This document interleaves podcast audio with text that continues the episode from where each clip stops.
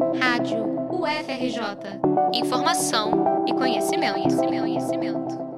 Muito popular nas receitas doces, o leite condensado pode ser encontrado em qualquer prateleira de mercado. Inclusive, foi um dos itens mais comercializados no último ano em algumas lojas virtuais, como o Mercado Livre, que marcou o produto como tendo sido mais vendido em 8 dos 12 meses do ano. Em 2020, o governo de Jair Bolsonaro gastou mais de 15 milhões de reais em leite condensado. Esses dados mostram quanto esse item é consumido pela população. Pudim, beijinho e outros doces hoje são conhecidos por ter o leite condensado como base na receita. No entanto, nem sempre foi assim. Outros itens, como leite in natura e pasta de amendoim, foram perdendo espaço para esse produto ultraprocessado e pouco a pouco os doces tiveram suas identidades mudadas. Para que o leite condensado fosse conquistando mais espaço no país, a Nestlé, responsável por trazer esse produto para o Brasil, investiu em muitas campanhas massivas, como apontado em uma matéria publicada pelo site Joio e o Trigo, a empresa, famosa pelo seu leite moça, persuadiu donas de casa e professores de culinária, enviando receitas, produtos, materiais e cursos, gerando um aumento de 25% das vendas do leite condensado da marca entre 1960 e 1962.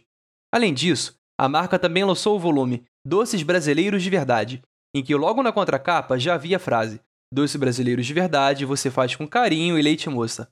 Nesse livro, a empresa apostava no discurso da facilidade para se usar o leite condensado, deixando de lado a complexidade de caldos e cremes das receitas tradicionais. Com essas ideias, o leite condensado ocupou lugar nas mesas brasileiras e as preparações mais elaboradas e delicadas, que consumiam mais tempo, foram perdendo espaço. Produtos ricos em açúcar tendem a gerar dependência por estimularem a liberação de dopamina, hormônio responsável pela sensação de prazer e bem-estar. Fora a questão da praticidade, o leite condensado possui alta quantidade de açúcar, fazendo parte desses produtos que podem causar certo vício.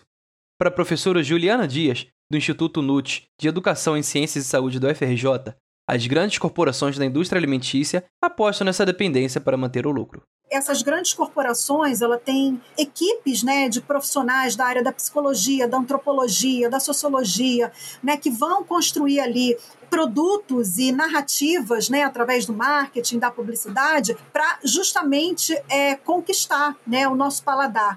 Então, à medida que a gente vai consumindo mais açúcar, esse paladar vai ficando é, mascarado, vai ficando dependente de cada vez mais açúcar. Então, esse tipo de produto alimentício gera uma dependência né, física, mental, psicológica. É um produto para gerar consumo, gerar lucro, gerar dependência. E para que eles possam manter os seus lucros, né, é importante que esse produto ele seja frequente na nossa dieta. Segundo pesquisa realizada pela Cantaribop, o Brasil teve um consumo per capita de 6,4 kg de leite condensado em 2020, com a presença de 94% dos lares brasileiros. Reportagem de Gustavo Martins para a Rádio FRJ.